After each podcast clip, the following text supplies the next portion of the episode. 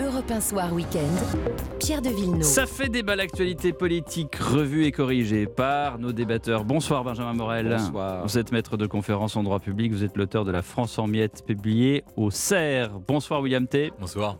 Président du think tank Le Millénaire. Pas de livre récent à ce jour, encore. mais ça viendra peut-être.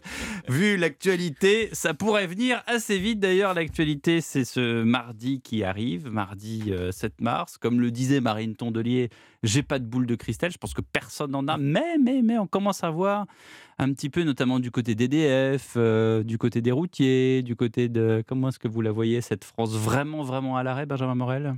On risque en effet d'avoir un certain nombre de services publics cruciaux à l'arrêt. Il faut voir que, en réalité, ce qui fonctionne pour les syndicats, c'est quand vous avez une grande partie de l'opinion publique qui soutient une grève, et ensuite que cette grève marche dans des secteurs bloquants.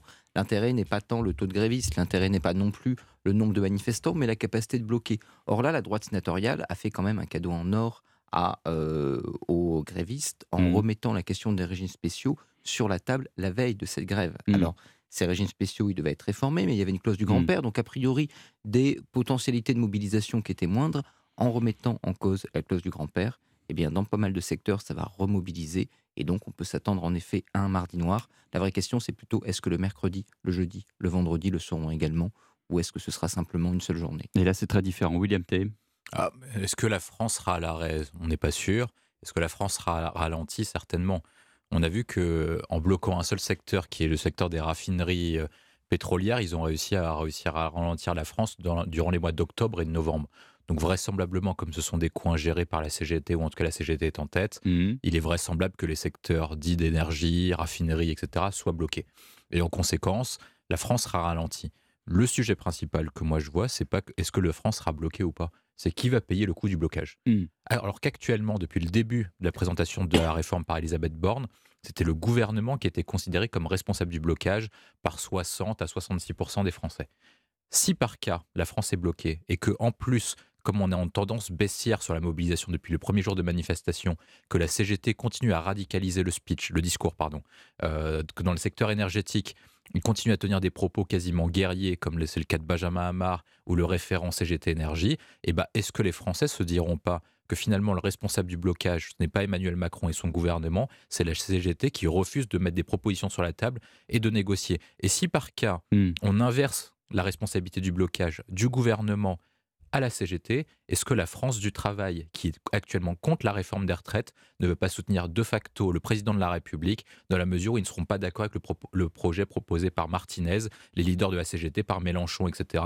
Et donc soutiennent non pas la réforme des retraites parce qu'ils y croient, mais au moins de facto en se disant qu'Emmanuel Macron, c'est moins pire que la CGT et ses amis. référent CGT Énergie qui a dit d'ailleurs non seulement je veux la France à l'arrêt, c'est je veux l'économie française à genoux. À genoux. Euh, Oui, je crois que c'est pas ce scénario pour trois types de raisons. La première, c'est que la CFDT actuellement suit, elle n'a pas le choix de suivre.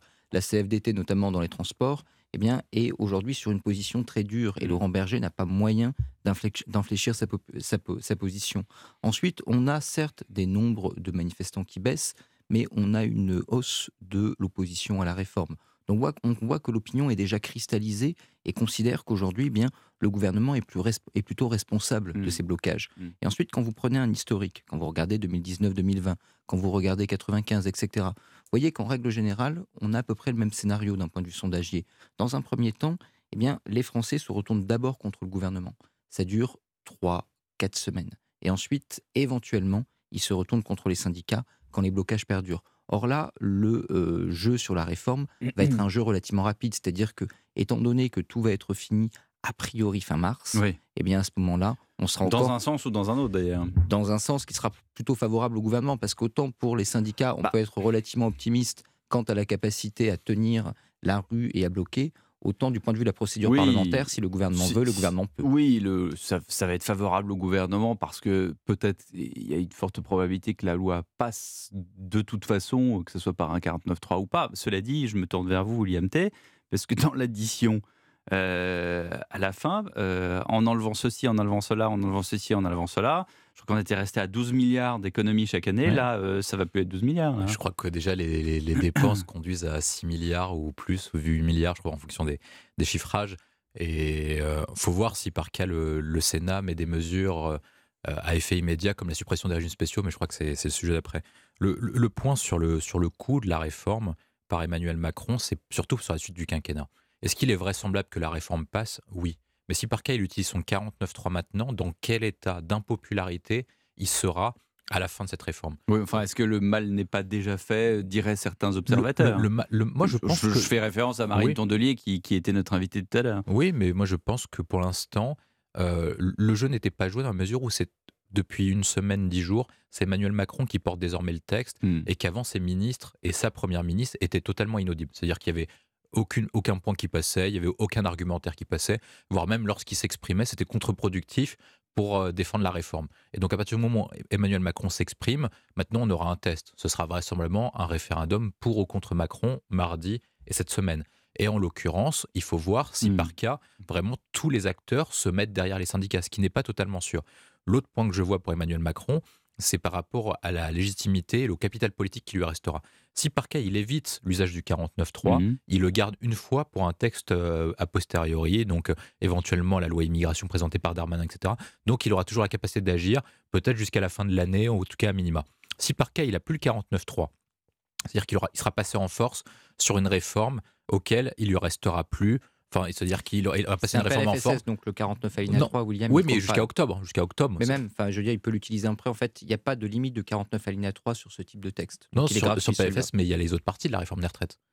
Euh, non, c'est-à-dire que là, tout passe par PLFSS rectificatif. Il met ok, bah sur celui-là, il, il, est limité. Mais ensuite, après, sur les autres points, si par cas il passe sur 49.3 sur un texte qui est rejeté par 70% de la population, dans quel état politique il sera Est-ce qu'il ne sera pas obligé en fait de mettre fin au mandat attendez, euh, enfin, La question, il aurait fallu se la poser avant.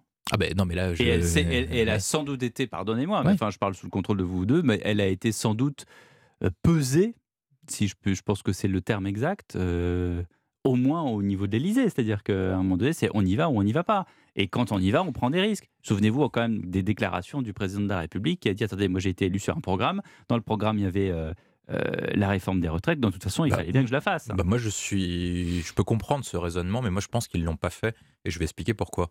Parce qu'en fait, il y a une question de communication et de vente d'une réforme. Il y a à la fois le contenu, mais également la communication qui est faite autour. Hmm. Est-ce qu'il n'était pas plus opportun de faire vendre la réforme des retraites et de sauver le système après un discours en août 22 euh, ou en septembre 22, après un discours comme c'est la fin de l'abondance, où ça aurait été cohérent de dire que c'était la fin de l'abondance et en même temps qu'on doit sauver le régime euh, de retraite par répartition, ça aurait été plus cohérent. En janvier, alors qu'il doit jugler le front à la fois de la réforme des retraites, d'un front syndical uni, il faut rappeler qu'Elisabeth Borne avait été nommée pour deux raisons. Le fait qu'elle soit une femme et le fait qu'elle sache négocier avec les syndicats. Au final, elle a tellement bien négocié avec les syndicats qu'il y avait tous les syndicats unis contre elle. Et ensuite, après, sur ce, sur ce, sur point-là, il a en plus, il doit jugler avec l'inflation, etc. Et donc, du coup, il a tous les fronts contre lui actuellement. Alors, est-ce qu'il a pu peser le pour et le contre? Je ne sais pas. Moi, je pense surtout qu'ils ont, euh, qu'ils ont procrastiné, qu'ils ont mis beaucoup de temps à faire cette réforme et qu'au final, ils arrivent en situation uniquement parce qu'ils y sont conduits eux-mêmes.